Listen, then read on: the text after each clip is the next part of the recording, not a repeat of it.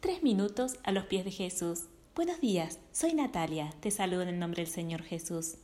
Hoy quería seguir compartiendo y reflexionando con ustedes el Salmo 119.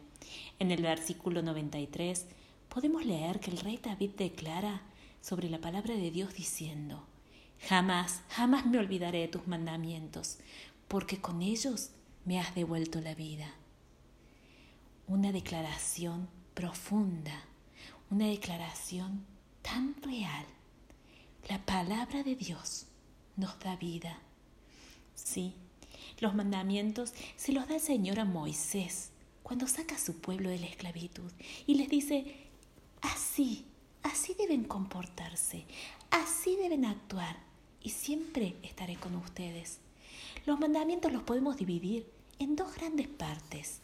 La primera parte, el Señor habla de la relación con Él. Y dice, yo soy tu Dios. No tendrás a nadie más delante de mí. No te hagas imágenes de otros. No tomes mi nombre en vano. Yo soy Jehová, fuerte y celoso. Acuérdate de mí. Regálame un día. Santifica un día para acercarte a mí. Sí, la segunda parte habla de nuestra relación con los demás y dice, honra a tu padre y a tu madre. No mates, no cometas adulterio, no hables contra tu prójimo falso testimonio, no codicies lo de tu prójimo. Los diez mandamientos son reglas de conducta basadas en el amor.